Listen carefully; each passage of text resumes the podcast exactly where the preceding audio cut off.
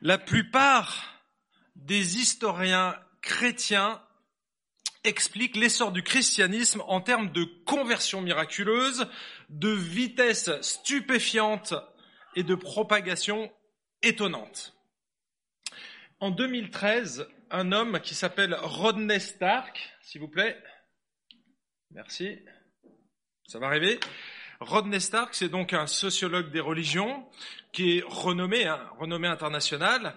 Eh bien, il a écrit un livre qui s'appelle L'essor du christianisme. Un sociologue revisite l'histoire du christianisme des premiers siècles. J'ai eu l'occasion de lire ce livre avec euh, beaucoup d'intérêt. Bon, c'était un devoir à faire pour mes, mes études, mais, mais quand même, j'ai appris pas mal de choses. En fait, il a jeté une sorte de pavé dans la mare.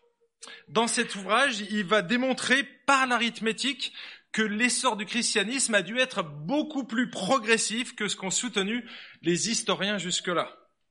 Il montre que la croissance s'est probablement beaucoup plus développée par des moyens naturels tels que les réseaux, les échanges commerciaux, la famille, que par des moyens surnaturels tels que les miracles et les prodiges. Il parle également de l'influence des martyrs sur la croissance en affirmant que les premiers martyrs ont non seulement communiqué des valeurs fortes à leur communauté en renforçant leurs convictions, mais que par ce biais, ils ont également impressionné et donc influencé les païens.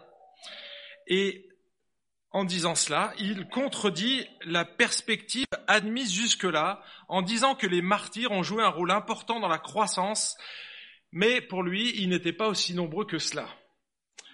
Je le cite, Seul un tout petit nombre de chrétiens eut à subir le martyr, seulement des centaines et non des milliers. Il affirme encore que les motivations de certains martyrs n'étaient pas seulement liées à des récompenses célestes, mais que bon nombre d'entre eux ont pu en tirer profit ici-bas en recevant une aide substantielle, une plus grande sécurité terrestre et pour certains d'entre eux, une véritable vénération des chrétiens. Et je le cite ici, quand il parle des martyrs. Il dit, les martyrs étaient souvent hautement récompensés avant leur supplice final. Par exemple, de même que les chrétiens s'assemblaient pour venir rencontrer et vénérer Ignace d'Antioche, que vous voyez ici à l'écran, au cours de son voyage, de même, ils convergeaient vers les prisons pour adorer et couvrir de nourriture et de services rendus beaucoup d'autres chrétiens que les Romains avaient destinés Et j'arrête ici la citation. Alors, ça c'est une perspective nouvelle, en tout cas peut-être pour vous, mais en tout cas elle nous fait réfléchir. On va se limiter ici aux martyrs, même s'il a affirmé des choses un peu violentes pour certains chrétiens, en tout cas pour nous qui avons toujours eu euh, une certaine donnée historique. Mais à vrai dire, ça m'étonne qu'à moitié si vous lisez euh, le premier manuel d'église, vous connaissez le premier manuel d'église qui date de 90, fin du premier siècle avant Jésus-Christ? Est-ce que vous connaissez le nom de ce manuel? La Didaché. On a Maître Capello avec nous. En fait, la Didaché, c'est le premier manuel d'église, premier règlement intérieur qu'on trouve.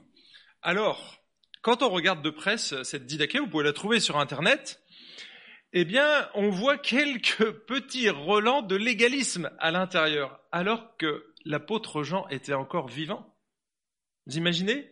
On fait un règlement intérieur et on voit déjà le légalisme qui s'insinue dans ce règlement intérieur, parce qu'on pose un cadre, et du coup on va au-delà de ce que dit les Écritures, et donc du coup, eh bien, on frise ici euh, l'hérésie. Alors, je ne veux pas parler d'hérésie, mais on voit que le légalisme, c'est du poison et que bien souvent, il vient polluer. L'homme déforme très facilement et très rapidement la parole de Dieu et c'est la raison pour laquelle on doit y revenir sans cesse. On puise notre enseignement, comme l'a dit ce matin Solofo, à la source, dans le fleuve du christianisme, pas, pardon, pas dans le fleuve du christianisme qui est pollué par l'histoire, par la religion, mais on va à la source du christianisme. C'est quoi la source du christianisme? C'est la référence, c'est la Bible, c'est la parole de Dieu. On puise notre enseignement ici, et c'est ce qu'on va encore faire ce matin. Et c'est pour ça qu'on revient à notre série intitulée Mieux qu'une série Netflix, le livre des actes des apôtres. Et effectivement, on désire nourrir notre âme, mais aussi notre compréhension et nos pratiques à partir des Écritures qui sont 100% inspirées par Dieu, bien entendu replacées dans leur contexte historique, géographique, politique, etc. Alors vous vous doutez de ce matin du thème qu'on va aborder. Il s'agit en fait tout simplement de la suite de, de, livre des actes dans le chapitre 6 et on va regarder ce matin la vie d'un homme et c'est le tout premier martyr qui s'appelle Étienne, le tout premier martyr chrétien.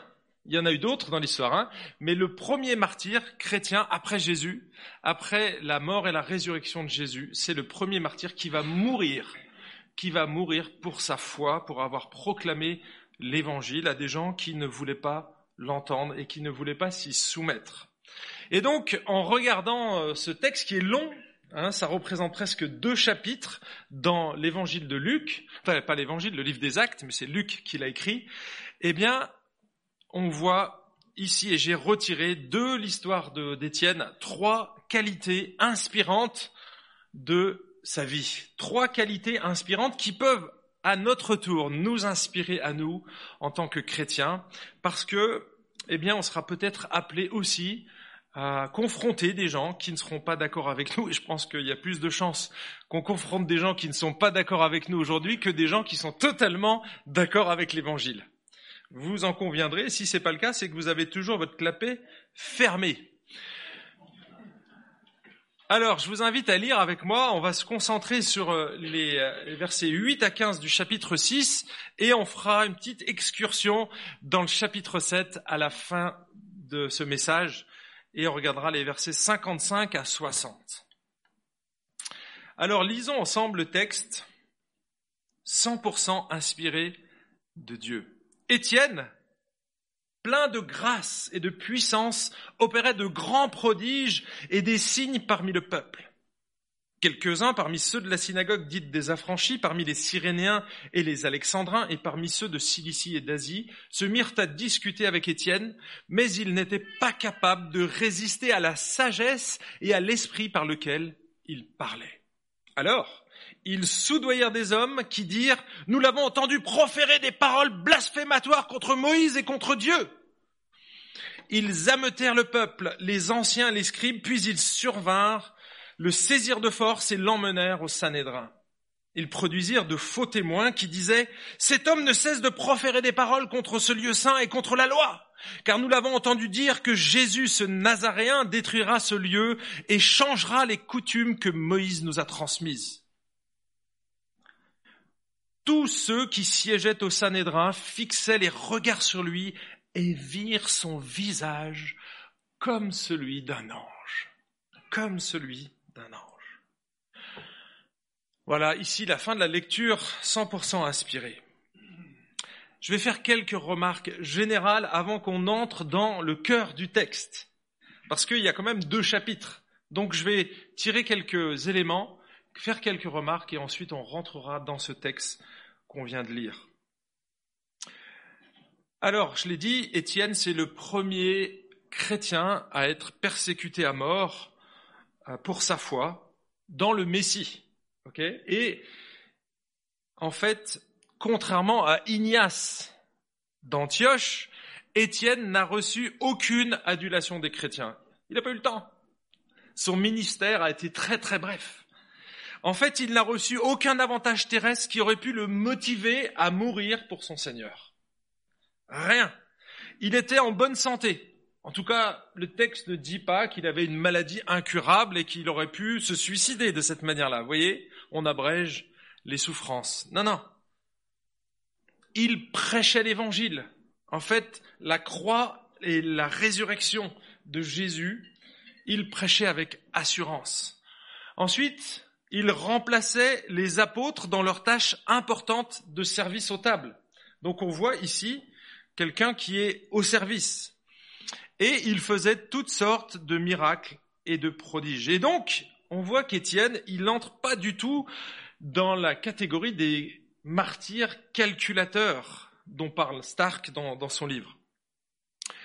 Donc déjà, on est en dehors de ce champ, et c'est vrai, ça existait, ces gens qui calculaient parce qu'ils avaient des avantages terrestres. C'est pas du tout le cas ici d'Étienne. On a vu que selon sa vie, tous ces éléments-là sautent. Donc ça ne concerne pas du tout ce genre de martyr. Ensuite, il n'a pas cherché à être martyrisé. Vous voyez, parce qu'il y a des petits malins qui ont cherché à le faire. Hein. Si vous faites des embrouilles dans un gouvernement, si vous fomentez un attentat et que les gens l'apprennent, euh, vous allez, vous allez euh, être un martyr. Et ça sera bien fait pour vous, quelque part. Vous voyez, on peut chercher aussi le martyr et probablement que certains chrétiens tordus en étaient arrivés là. Alors quand je dis chrétien, c'est avec des guillemets, hein, parce que si on en arrive à cette compréhension de l'évangile, c'est qu'on n'a pas compris la grâce. Hein, si on mérite l'adulation des humains, si on veut récolter quelque chose d'ici-bas de la part des hommes, c'est qu'on n'a pas compris l'évangile de la grâce, tout simplement. En fait, ici, Étienne est vraiment quelqu'un d'exceptionnel. On va le voir, et c'est pour ça que j'aimerais relever euh, quelques qualités de, de sa vie. En tout cas, si on regarde le livre, il y a deux chapitres, quasiment deux chapitres. On commence au verset 8 et, au chapitre 6 et on finit au chapitre 8 et au verset 3. Donc vous voyez, ça prend presque deux chapitres pour parler de cet homme-là. En fait, on parle beaucoup plus d'Étienne que de certains apôtres comme Barthélemy, Thaddée, André ou même Matthias. Hein Ces gens-là, on, sait qu'ils sont dans la liste des apôtres. on n'a absolument pas trace d'eux dans le Nouveau Testament. C'est quand même étrange. On sait qu'ils sont nommés à un moment donné, puis après on n'en entend plus parler. Étienne, il n'était pas nommé dans les douze apôtres, mais il a deux chapitres à son actif. Et vous allez voir que c'était probablement aussi un apôtre. Mais vous allez comprendre pourquoi. En fait, c'est probablement l'un des personnages les plus impactants de la Bible et c'est probablement le ministère le plus furtif de tout le Nouveau Testament. Quand je dis furtif, c'est très rapide. Il a eu un ministère très court, mais très puissant. Plus court encore que celui de Jean-Baptiste. Et vous savez ce que Jésus dit à propos de Jean-Baptiste? Sur cette terre, il n'y a pas de plus grand que lui, d'enfant d'homme. Il n'y a pas de plus grand que Jean-Baptiste. Eh bien, Étienne, il était quasiment au niveau de Jean-Baptiste. Regardez ce que dit John MacArthur par rapport à Étienne, il dit Le fait que le peuple juge Étienne comme blasphémateur et le tue ne fait pas moins de lui un des hommes les plus nobles et les plus puissants qui ait jamais existé. On peut sans exagérer le placer au même rang qu'Abraham, Moïse, Élie, David, Jean-Baptiste et les apôtres. Quel éloge de ce serviteur de Dieu au ministère si bref. Et en fait, plus j'ai lu cette semaine le passage, plus j'ai appris à connaître Étienne, et plus je trouve que c'est vraiment un homme exceptionnel. Sur les milliers d'hommes de l'église de Jérusalem, Étienne, il a fait partie des sept qu'on a choisis. Et quand on regarde la liste, Étienne, il arrive où? Première place. Il est mis à part. Il commence à parler d'Étienne et ensuite il parle des autres recrues. Mais il commence à parler d'Étienne. Alfred Kuhn dit, c'était un juif helléniste préoccupé du salut de ses compagnons. Il semble avoir été le premier à comprendre la vocation universelle de l'Évangile. Ses vues au sujet de la loi et du salut pour tous les peuples et toutes les nations étaient plus larges que celles des apôtres à ce moment-là. Il fut le précurseur de Paul. C'est fort. C'est fort ce qu'il dit là. Et effectivement, si on observe la courte vie d'Étienne, on voit qu'il a été le précurseur de Paul. Comme Paul, il a commencé son ministère parmi les juifs étrangers dans les synagogues hellénistes pour confronter ses compatriotes. C'est ce que faisait Paul. Dès qu'il arrivait dans une ville, il allait dans une synagogue. C'est ce qu'a fait notre ami Étienne. Comme Paul, il a œuvré parmi les païens en faisant des miracles et des prodiges. Et c'est ce que nous disait le verset 8 ici, on y reviendra. Il faisait des miracles et des prodiges au milieu des païens. Comme Paul, il a permis à l'Église de Jérusalem de sortir de ses, murs pardon, pour atteindre le monde entier. Ce ne sont pas les apôtres, comme l'apôtre Pierre, qui étaient cantonnés au judaïsme et qui s'accrochaient. Il a dû avoir un coup de pied par l'apôtre Paul qui a remis ses pendules à l'heure, pour qu'il s'en aille. Et c'est un petit peu ce qu'a fait Étienne en ouvrant quelque part les yeux aussi des apôtres. Maintenant que j'ai fait quelques remarques générales, j'aimerais entrer dans le texte et relever la première qualité inspirante d'Étienne. La première qualité, c'est qu'il faisait fructifier ses dons. Et je vous rappelle, c'était un homme exceptionnel. Il faisait fructifier ses dons. Comment on le sait? Eh bien, regardez déjà, la première chose qu'il fait, avant même d'exercer ses dons, il est disponible. Il est disponible. Quand on cherche une personne avec des critères, avec des qualités morales et spirituelles, il ne dit pas non. Il accepte le contrat. Il va remplacer les apôtres dans la tâche de servir aux tables. Et on a dit la dernière fois que le service aux tables était très probablement de la gestion de fonds financiers. D'accord? Il gérait le fonds commun. C'était le job des, apôtres. Rappelez-vous de Ananias et Saphira qui sont venus déposer aux pieds des apôtres. Eh bien là, ils devaient gérer les fonds et ils les répartissaient ensuite en fonction des besoins connus et ou qui venaient en tout cas à leurs oreilles. Les apôtres s'étaient laissés absorber par une urgence qui était importante, hein, mais c'était un caractère d'urgence et ils avaient du coup délaissé des choses importante, éternelle, qui était la prière et l'enseignement de la parole de Dieu, parce que Dieu les avait mandatés pour ça. Il n'y avait pas 50 personnes qui étaient capables d'enseigner l'évangile à d'autres, mais ceux qui avaient vécu avec Jésus, qui sont restés trois ans à ses côtés, eux savaient ce qu'il fallait annoncer, ce qu'il fallait dire. Et donc, c'était leur job. Et ils s'en étaient légèrement détournés. Et là, Étienne est intervenu pour soulager les apôtres. Donc, on voit déjà un cœur de serviteur ici un cœur de serviteur, il est au service, il est disponible. Et Pascal nous l'avait rappelé lors du week-end, à un moment donné, l'Église, ensemble, toute l'Assemblée, a voté à un moment donné et a choisi deux personnes, lui et Ruben. Et il n'avait pas reçu un don particulier pour un ministère, mais Dieu lui a donné cette capacité pendant un temps. Et c'est ce qu'il a fait. Il a répondu, je suis là, ok, je suis disponible. C'est la première qualité d'un homme qui va faire fructifier ensuite ses dons. Regardez ce que dit le texte. Le verset 8 dit, il était, on vous l'avez sous les yeux, Étienne était plein de grâce et de puissance et il opérait des prodiges et des miracles parmi le peuple.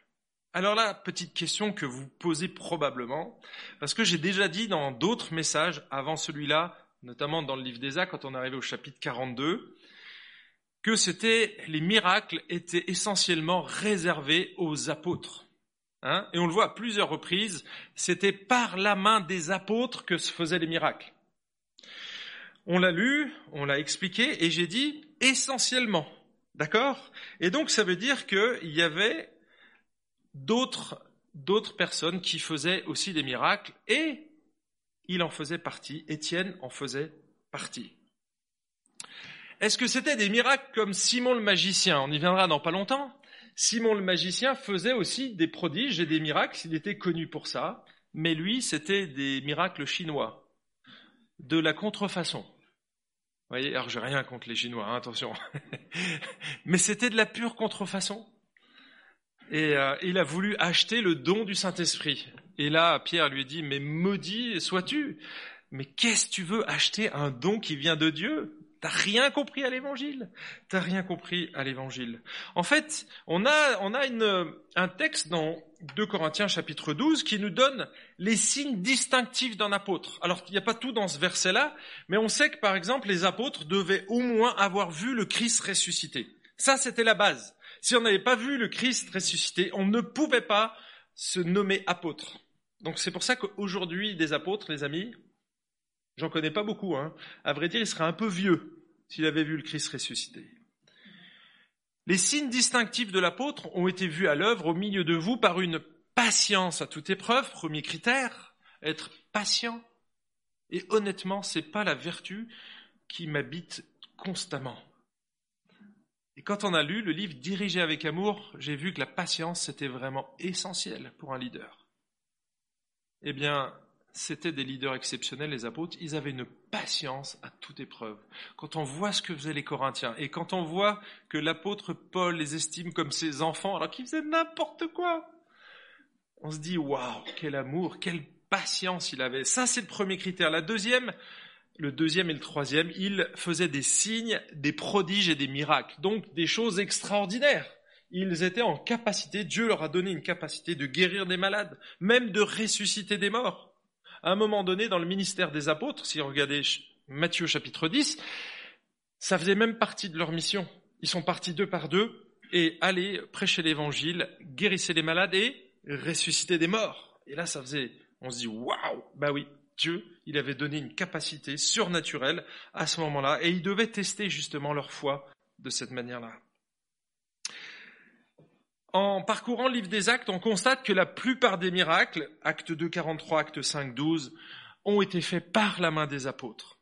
À trois exceptions près, que relève MacArthur, il dit dans l'église du Nouveau Testament, seuls les apôtres Étienne, Philippe et Barnabas accomplissent des miracles. Donc vous voyez, les apôtres, Étienne, Philippe et Barnabas. Si vous avez bien lu la liste des gens qui ont été recrutés, on a vu Étienne en premier, qui était en deuxième Philippe. Philippe. Philippe. Et qu'est-ce qui s'est passé? C'est que les apôtres, à un moment donné, vous savez que j'ai parlé de cette euh, tradition, entre guillemets, où ils ont imposé leurs mains. Eh bien, ils ont fait plus que bénir le ministère. Là, à ce moment-là, ils leur ont donné l'autorité. Ils ont donné une capacité à ces sept personnes pour les supplier en tant qu'apôtres, et donc, quelque part, ils ont reçu une autorité d'apôtres. Je cite ici mon ami Florent Varac, dans son podcast numéro 36, il dit L'imposition des mains est un geste qui identifie la personne en tant que représentant. Telle personne me représente et c'est elle qui peut agir en mon nom. Et à partir du moment où les apôtres imposent les mains à ces sept personnes, cela en tout cas pardon, ceux-là, en tout cas deux d'entre eux sont mentionnés dans le livre des Actes, donc c'est bien Philippe et Étienne, font des miracles. Seuls ceux-là. C'est le cas d'Étienne et de Philippe en acte 8. En dehors de ces cas-là, il n'y a que les apôtres et ceux qui, sur qui ils imposent les mains qui reçoivent cette autorité d'agir au nom de Jésus pour faire des miracles de façon directe. Et on voit qu'ici, Étienne, par l'imposition des mains des apôtres, a reçu un don d'apôtre. Et donc il a reçu l'autorité de faire des prodiges et des miracles par la main directe des apôtres. Finalement, Étienne, si on regarde sa vie, il a simplement redonné ce qu'il avait reçu. Il a agi avec sagesse, comme un bon gestionnaire. Il n'a fait que son devoir en accomplissant des prodiges et des miracles. Si demain vous découvrez que vous avez un don pour faire des miracles, pour guérir des malades, qu'est-ce que vous allez faire? Si vous avez le don de ressusciter les morts, mais moi je me fais embaucher par l'hôpital et je travaille à la morgue. Logique. Ou chez les pompes funèbres. Eh bien, c'est ce qu'il a fait. Il avait un don, il l'a mis au service de Dieu, mais pour que l'évangile puisse progresser. ça venait en appui. Personne ne s'est jamais converti avec un miracle. Si on fait juste un miracle, si on n'a pas la source du miracle, si on, ne nous explique pas pourquoi il y a eu un miracle, eh, mes amis, on sera guéri en enfer. C'est génial d'être en bonne santé, mais d'aller en enfer. Il faut les deux. Il faut à la fois le miracle et l'annonce de l'évangile. Et l'annonce de l'évangile. En fait, Étienne a exercé le ministère pour lequel il a été équipé. Il a mis ses dons au service de Dieu et de l'Église avec la force que Dieu lui a donnée. Ok? Et comme il avait reçu la capacité d'un apôtre, il a agi comme un apôtre, il a prêché comme un apôtre, il a fait des miracles comme un apôtre, avec la même autorité. Il s'est laissé utiliser par Dieu en utilisant de manière responsable le don que le Seigneur et les apôtres lui ont confié. C'est pas plus compliqué que ça. Paul va expliquer plus tard aux chrétiens de Corinthe qui, eux, ils classifiaient les dons et considérer que certains dons étaient supérieurs à d'autres. Regardez ce que dit Paul, il dit, il y a diversité de dons, mais le même esprit, diversité de services, mais le même Seigneur, diversité d'opérations, mais le même Dieu qui opère tout en tous. Or, à chacun, la manifestation de l'esprit est donnée pour quoi? Pour toi? Non, pour l'utilité commune. Vous voyez? C'est pas pour nous. Dieu nous a pas donné un don pour nous. Imaginez un prédicateur qui prêche tous les matins devant sa glace. C'est génial. S'il se filme, oui, et qu'il met ça sur YouTube, mais s'il reste dans sa chambre, ça sert à quoi? À quoi ça sert? En fait, les dons sont faits pour les autres. Ils ne sont pas faits pour nous. Donc, les amis, si vous n'avez pas le don d'apôtre, c'est pas grave, parce qu'il n'y en a plus. Alors, dans le sens fort du terme, il n'y en a plus. je vais le dire dans quelques instants pourquoi. En fait, je tire ici de ces principes qu'on n'a pas à envier le don des autres, à convoiter la capacité des autres, parce que c'est Dieu qui les dispense comme bon lui semble et les retire quand bon lui semble. Et parfois, il retire plus vite que prévu. Hein, il avait un don exceptionnel, notre ami Étienne, mais il n'a pas duré longtemps. Et Dieu peut nous retirer à un moment donné. C'est mystérieux, on ne comprend pas pourquoi, mais Dieu est souverain est souverain sur nos dons, sur nos ministères, sur la durée de nos ministères et sur l'impact visible de nos ministères. Honnêtement, je suis pas sûr que Étienne ait vu beaucoup de fruits de son ministère, de son vivant. Ça a été tellement rapide, tellement furtif. Peut-être qu'il a vu des guérisons, des gens se lever, mais est-ce qu'il a vu des milliers de conversions comme Pierre? Rien nous le dit en fait. Rien nous le dit.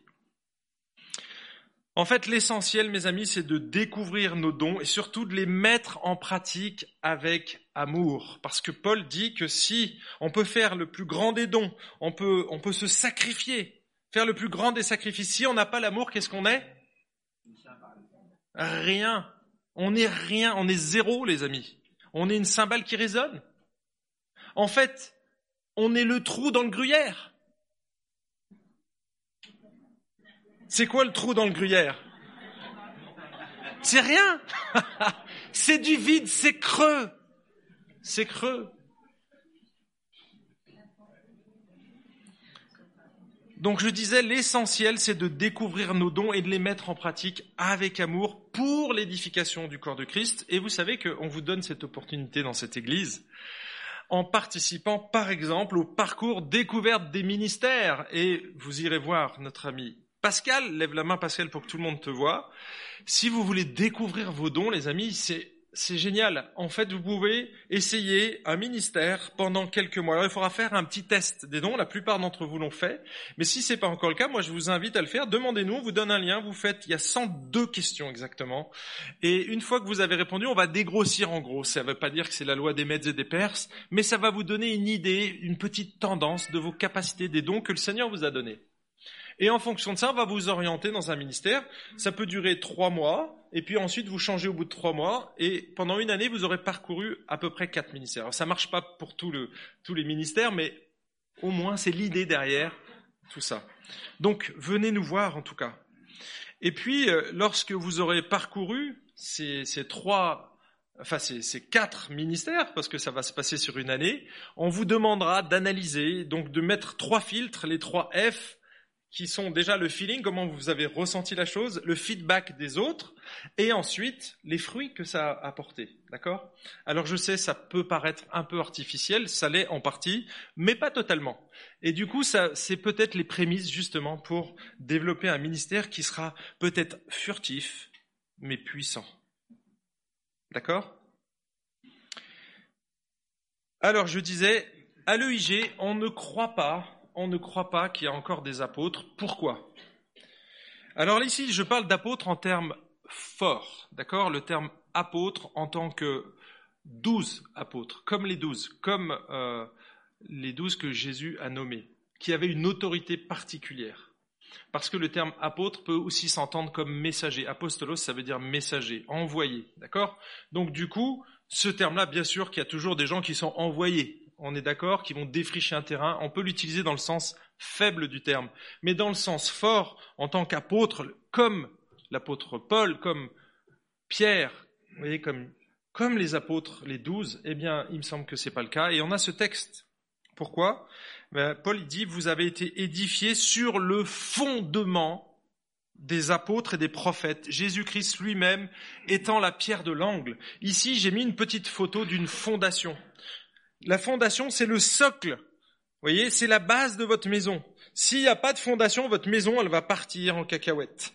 Quelque part, elle va s'enfoncer, elle va se fissurer dans tous les sens. C'est pour ça qu'on prend beaucoup de béton, on ferraille dans tous les sens, et puis on fait partir ici de cette fondation sur laquelle on va poser et c'est, ça, c'est notre rôle à nous. Nous, on pose sur le fondement des apôtres et des prophètes. Donc ça veut dire qu'on ne va pas réinventer la théologie. OK? Nous, on ne fait qu'utiliser ce que le Seigneur nous a donné. Et il nous a donné dans l'Écriture tout ce qu'il nous faut. Pas besoin d'en rajouter. On n'a pas besoin d'ajouter quelque chose à la christologie, à l'eschatologie, à la sotériologie, etc. On n'a pas besoin parce que tout est déjà ici dans les Écritures. Il n'y a pas besoin de nouvelles révélations. Et donc on n'a pas besoin de nouveaux apôtres parce qu'ils ont déjà posé le fondement et qu'il est figé dans l'écriture. Le canon est figé, les amis. Et si on rajoute, c'est l'Apocalypse qui dit, si on en ajoute ou qu'on enlève, qu'on retranche, on sera jugé sévèrement. Donc moi, ce matin, mon rôle, c'est de vous prêcher la Bible, pas d'en rajouter. Ok? Je rajoute des illustrations, mais ça c'est juste pour vous réveiller voyez? En fait, Étienne a agi comme un apôtre au nom de Jésus-Christ par délégation de la main des apôtres. En lui imposant les mains, les apôtres lui ont donné une autorité particulière que seuls les apôtres possédaient. Et donc aujourd'hui, on n'a pas à rechercher ce don. D'accord? Alors, ça c'était la première qualité. Il faisait fructifier ses dons.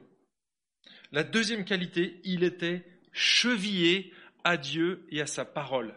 C'est un terme un peu barbare peut-être pour vous. Moi qui travaille dans les matériaux, je suis ingénieur en matériaux dans mon métier, et donc j'ai travaillé aussi dans les charpentes. Jamais travaillé dans le bois, mais je sais ce que c'est quand même. Et on, on parle d'un montage chevillé. Quand on prend deux poutres, vous voyez, il y a une poutre qui est verticale et une autre qui est inclinée à peu près 45 degrés. On va lier ces, ces deux poutres, tenons mortaise, donc il y en a une qui rentre dans l'autre.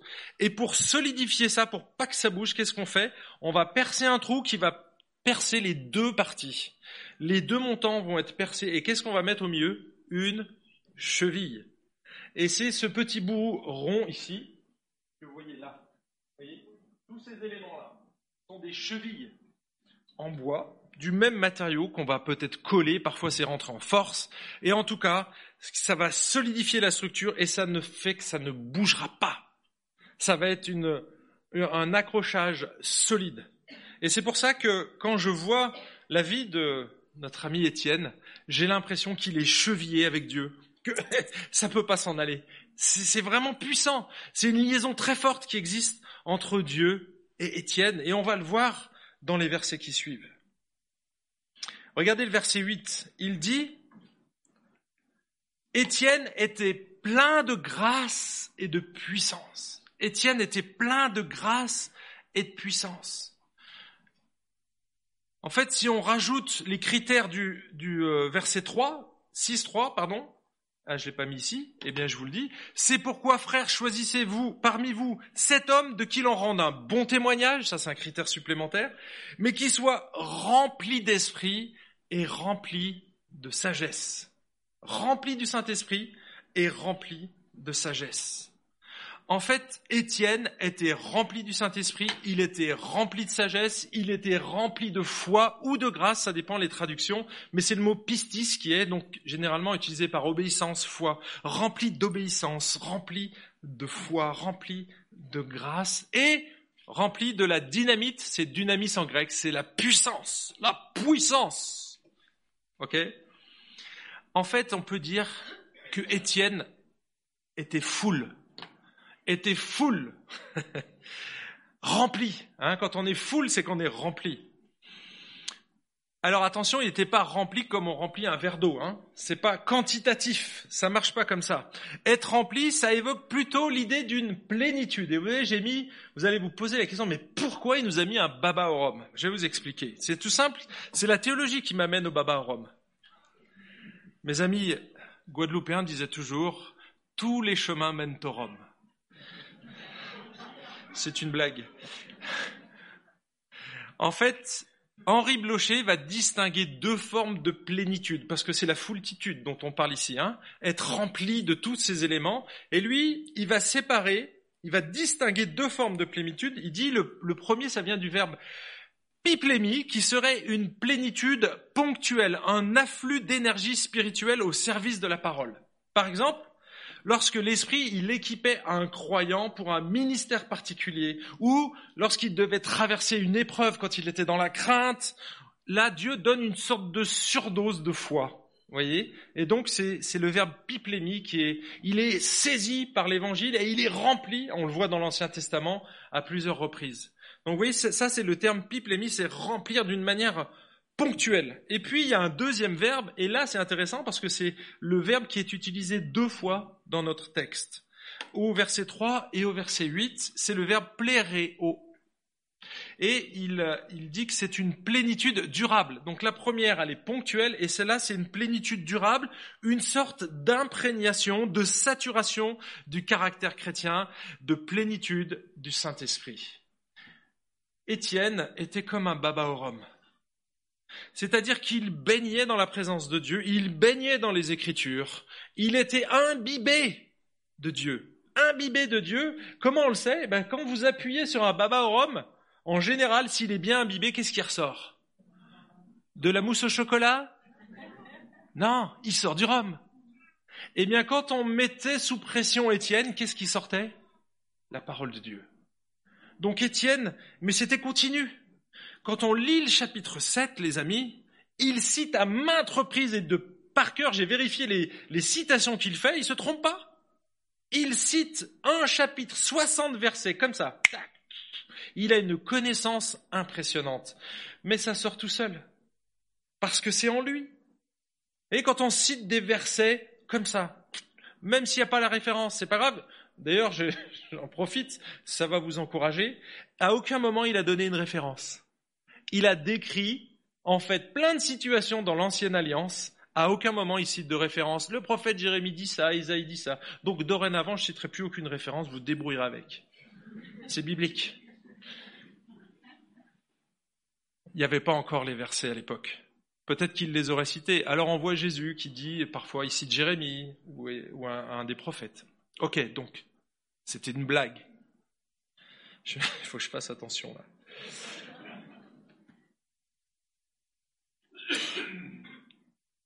Étienne, il n'avait pas seulement une foi intellectuelle, il avait une foi qui était imbibée de la parole de Dieu. Sa vie était imbibée. Il avait à la fois l'orthodoxie, mais aussi l'orthopraxie et l'orthopathie. Son cœur était là, et on va le voir encore dans la suite.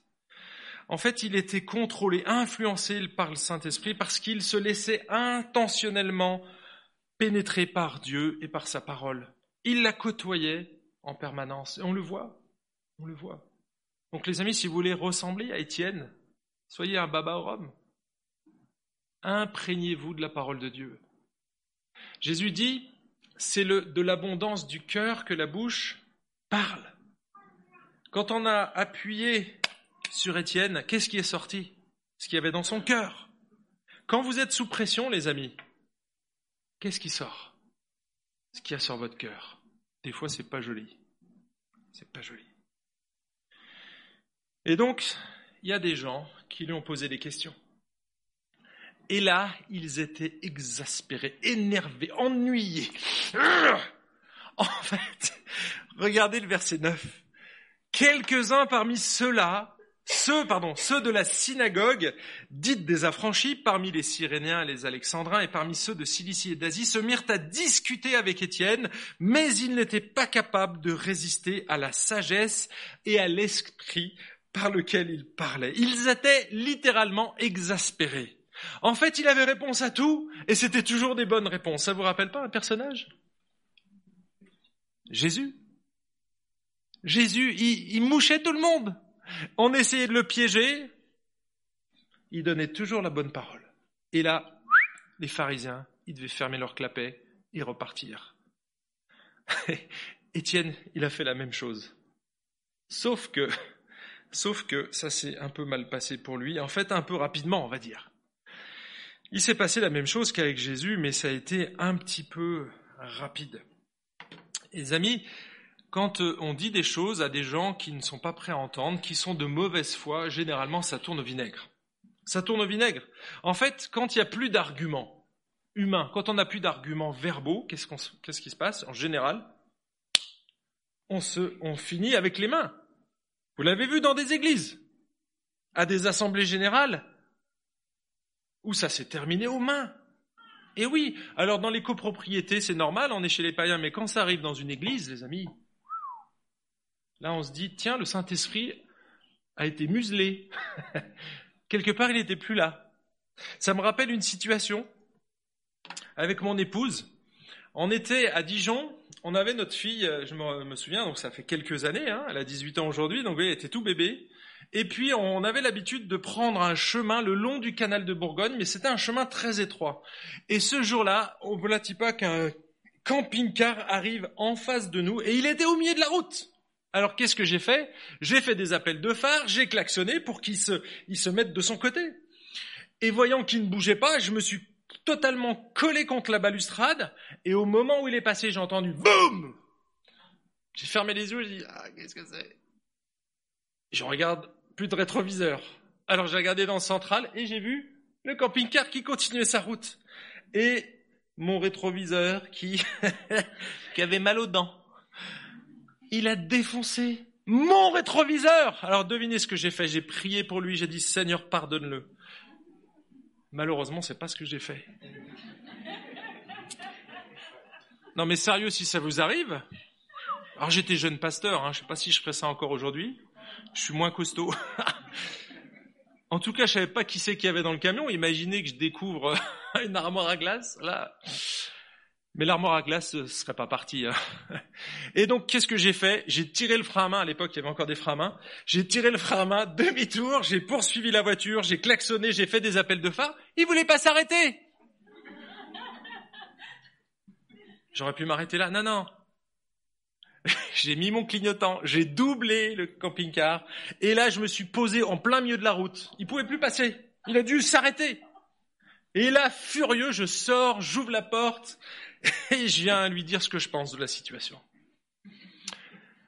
Et en fait, je me calme quelques secondes et j'ai dit, monsieur, je ne sais pas si vous avez remarqué, mais regardez, je vous ai fait des appels de phare, j'ai klaxonné, vous avez complètement défoncé mon, rétroviseur. Alors lui, il a juste baissé, il a verrouillé toutes les portes, il avait descendu de 10 cm la vitre pour m'entendre. Ah mais non, monsieur, j'ai absolument pas fait ça. Non, non, non, non, non, non. Bah, avec le nombre d'appels de phare et les klaxons que j'ai fait, soit il était sourd et aveugle, et là, honnêtement, c'est dangereux quand on conduit un véhicule, hein, soit il était de mauvaise foi. Et là, c'était évident. Il était de mauvaise foi. Et puis quand je voyais que plus j'argumentais, plus je lui montrais les faits, et plus il niait, il y avait même la trace de mon, de l'impact sur son véhicule. Je veux dire, mais c'était tellement évident, et il voulait pas reconnaître. Et là, je regarde Sandrine, je lui dis, écoute Sandrine, vas-y avant que je fasse une bêtise. Vas-y, parce que là, je, je peux plus là.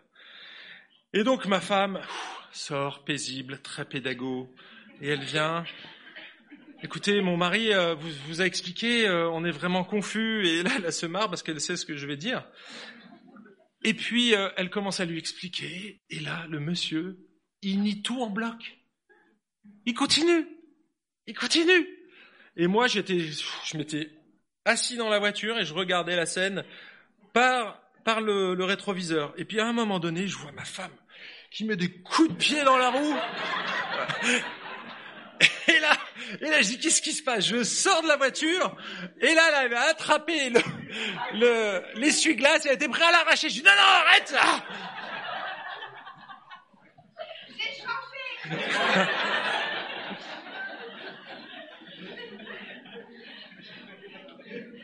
Moralité de cette histoire, les amis. Lorsque vous êtes impulsif et que vous, voulez éviter une bagarre, n'envoyez pas votre épouse.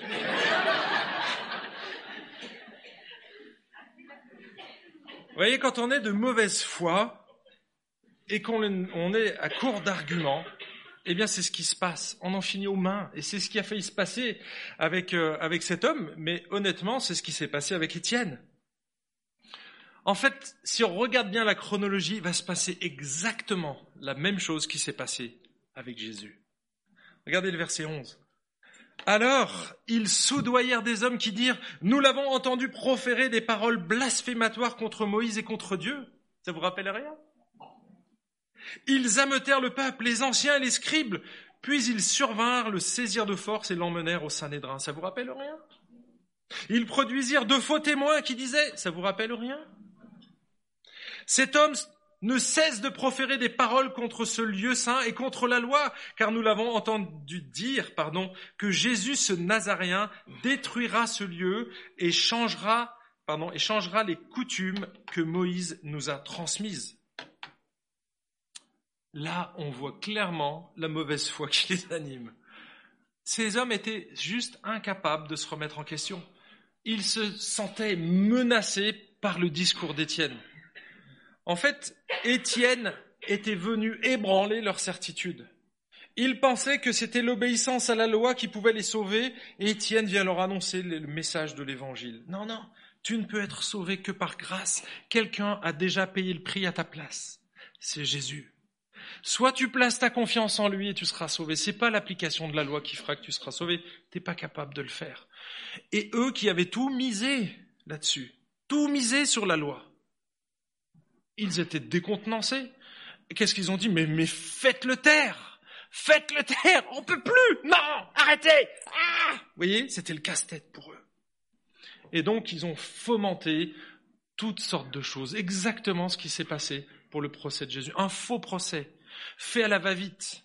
En plus, totalement illégal, parce qu'on va voir qu'ils vont lapider quelqu'un alors que les Romains leur interdisaient de le faire. Ils n'avaient pas à donner la sentence finale, et pourtant ils l'ont fait. Ils sont passés outre droit. Vous voyez, on arrive à contourner ce qu'on veut quand on est de mauvaise foi. Et c'est ce qui s'est passé ici. Mais, mais Étienne, il n'a pas jeté, il n'a pas jeté euh, la personne, il n'a pas répondu de cette manière-là. Regardez ce que dit Étienne, c'est intéressant. Tous ceux qui siégeaient au Sanhédrin fixaient les regards sur Étienne, ils attendent une réponse et ils virent son visage comme celui d'un ange. Alors ici, ça fait référence très probablement à l'apparition des anges d'une manière resplendissante. Hein On voit aussi, ça fait rappel à Moïse, et d'ailleurs il n'y a pas 50 personnes dans, la Bible qui sont revenues de la présence de Dieu et qui ont rayonné. Hein C'est un peu ce rayonnement. On a Moïse, quand il est descendu avec les tablettes de la loi, et là, quand euh, les gens le voyaient, c'était waouh, ça brille, quoi. On a les anges aussi, resplendissants. On a Jésus dans la transfiguration. J'aime ce texte dans Marc, regardez. Il dit que il a rayonné d'une blancheur extra blanche, méga blanche, supra blanche.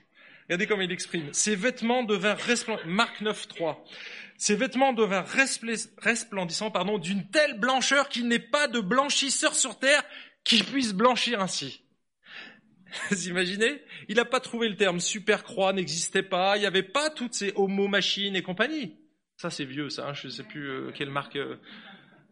Mais en tout cas, il n'y avait pas de blancheur, blanchisseur qui était capable de faire un blanc aussi éclatant. Eh bien, c'est Étienne qui était de cette blancheur-là. Ils regardent le visage d'Étienne et ils font Waouh Une ampoule Ça brille ça fait mal aux yeux. C'est arrivé qu'à Moïse et à Jésus dans la présence de Dieu. C'est la gloire de Dieu qui se manifeste. Et c'est là où on voit qu'il était totalement imbibé, imbibé de Dieu, parce que sa gloire ressort de la présence de Dieu. Troisième et dernière qualité que j'aimerais soulever, il y en a beaucoup d'autres, mais j'en ai, choisi trois. Et là, on va, on va lire la fin du chapitre 7, verset 55. On reviendra bien sûr euh, dans tout le discours, mais il fallait que je fasse euh, un résumé ici, et donc euh, le voilà. Mais Étienne, rempli d'Esprit Saint, fixa les regards vers le ciel et vit la gloire de Dieu et Jésus à la droite de Dieu, debout à la droite de Dieu. Il dit, Voici, je vois les cieux ouverts et le Fils de l'homme debout à la droite de Dieu. Et ils crièrent alors d'une voix forte en se bouchant les oreilles, et ils se précipitèrent tous ensemble sur lui, le chassèrent hors de la ville, et le lapidèrent. Les témoins avaient déposé leurs vêtements aux pieds d'un jeune homme appelé Saul. Ils lapidèrent Étienne, pardon. Est-ce que je peux la main, s'il vous plaît? Il, verset 59, il lapidèrent Étienne qui priait et disait, Seigneur, pardon, Seigneur Jésus, reçois mon esprit. Puis il se mit à genoux et s'écria d'une voix forte, Seigneur, ne les charge pas de ce péché. Et après avoir dit cela, il s'endormit. Mes amis, le signe que Dieu est avec nous, c'est quand on arrive à pardonner les péchés de nos bourreaux. Quand j'étais face à cette personne qui a défoncé mon rétroviseur, j'étais pas prêt à pardonner. Vous voyez, Étienne, il était ailleurs là. Il avait un autre niveau. Il était vraiment imbibé de la parole de Dieu. Imbibé de Dieu lui-même. Et ça se voit là, ce qui sort, sous la pression. Et là, je peux vous dire qu'une pierre, c'est une forte pression. Apparemment, on amenait les gens à l'extérieur et on les jetait d'un fossé de 3 mètres de haut. S'il n'était pas mort, il y en avait un qui venait et il lui jetait une pierre dessus. Et s'il était toujours pas mort, il y en avait un deuxième qui lui jetait une deuxième pierre. C'est ce qui se passait quand on lapidait quelqu'un.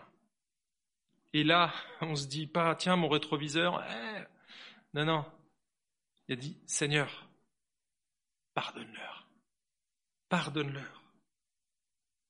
Ne les charge pas de ce péché. Waouh, c'est puissant. Ça vous rappelle pas quelqu'un? Pardonne-leur, ils ne savent pas ce qu'ils font. Pardonne-leur, ils ne savent pas ce qu'ils font. En fait, Étienne, c'est un type de Christ. Vraiment. Et c'est pour ça qu'on le met au même rang que Moïse, comme Jean-Baptiste, comme d'autres, parce qu'il il était imbibé de Dieu il faisait fructifier ses dons, comme Jésus. C'est pour ça qu'on dit qu'il est le type de Christ. Qu'est-ce qu'a fait Jésus? Eh bien, il, a, il avait la capacité de guérir, il a guéri des malades. Il avait la capacité de créer de la nourriture, il a donné à manger. Il avait la capacité de ressusciter les morts, il a sauvé son ami Lazare et d'autres. En fait, il a mis, il a utilisé tout ce que Dieu lui a donné et il l'a mis au service des autres. Et le don suprême, le don suprême de Jésus, c'est qu'il a donné sa vie, sa propre vie. Il a offert sa vie. Ça, c'est le don suprême. C'est comme ça qu'il a fait fructifier. Si Jésus n'était pas mort, on ne serait pas là aujourd'hui, les amis. Il fallait qu'il meure pour que nous, on puisse vivre. Ça, c'est le don ultime, c'est Jésus. Jésus, lui aussi, était chevillé à Dieu. En fait, il dit même lui-même lui et le Père, ils ne font qu'un. C'est-à-dire qu'il n'y a pas deux éléments associés avec une cheville. Non, on est un. Totalement un. Jésus était totalement imbibé de la parole de Dieu quand il était dans la tentation. Hein, Matthieu chapitre 4. Qu'est-ce qui sort de sa bouche? Le rhum. Ouais, la parole de Dieu. Le diable va même citer la Bible hors contexte. Et qu'est-ce que va dire Jésus? Il est dit. Il est dit. Et il rectifie ce que le diable a dit en citant la Bible hors contexte. Mes amis, la Bible, c'est pas parce que vous la citez que vous êtes dans, la justice, là, hein, vous êtes orthodoxe. Le diable, il cite la Bible. C'est si on la cite n'importe comment, qu'on la pioche au hasard, qu'on prend ce qui nous intéresse. Là, là, on fait le rôle du diable. Et c'est pour ça que Jésus qui était imbibé de Dieu ne se laissait pas tromper. Quand il y a un prédicateur qui vient et qui commence à vous sortir des trucs que vous avez jamais entendus, les amis, c'est louche, c'est chelou. Vraiment. Et c'est là où vous devez vous dire, attends, comment ça se fait qu'il n'y a, a, jamais personne qui a pensé à ça? Ah, euh, c'est peut-être parce que tu es à côté des clous, là, tout simplement. Et enfin, Jésus, il a pardonné ses ennemis. Il a pardonné ses ennemis. Et donc nous, en tant que croyants aujourd'hui, on peut puiser vraiment dans les qualités d'Étienne, qui était simplement abreuvé par Jésus. En fait, on revient encore une fois à la source, à la source. On a dit que c'était la Bible. Et la source du christianisme, c'est le Christ. C'est Jésus. C'est lui seul, les amis, qui pourra nous permettre de traverser les épreuves difficiles qui vont peut-être être sur notre chemin. Peut-être que vous allez avoir un impact puissant, comme Étienne, mais que votre ministère sera très bref. C'est possible. Dieu est souverain. Dieu est souverain. Mais mes amis, ça vaut le coup d'investir. Hein. ça vaut le coup d'investir ici-bas, d'être imprégné de la parole de Dieu. C'est pour ça qu'on fait des groupes de croissance.